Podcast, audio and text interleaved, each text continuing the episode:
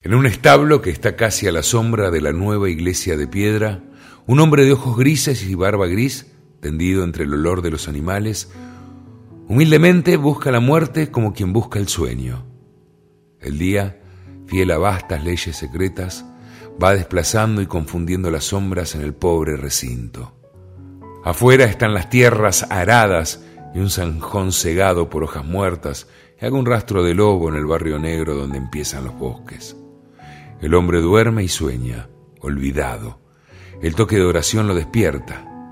En los reinos de Inglaterra el son de campanas ya es uno de los hábitos de la tarde, pero el hombre, de niño, ha visto la cara de Woden, el horror divino y la exultación, el torpe ídolo de madera recargado de monedas romanas y de vestiduras pesadas, el sacrificio de caballos, perros y prisioneros.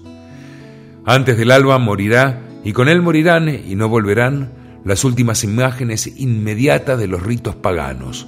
El mundo será un poco más pobre cuando este sajón haya muerto.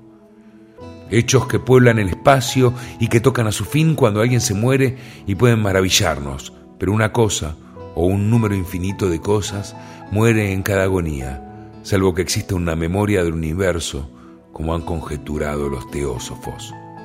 En el tiempo hubo un día que apagó los últimos ojos que vieron a Cristo la batalla de Junín y el amor de Elena murieron con la muerte de un hombre. ¿Qué morirá conmigo cuando yo muera? ¿Qué forma patética o deleznable perderá el mundo?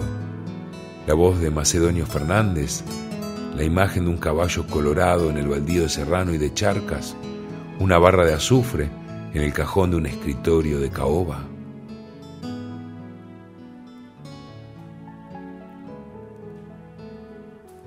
El testigo por Jorge Luis Borges.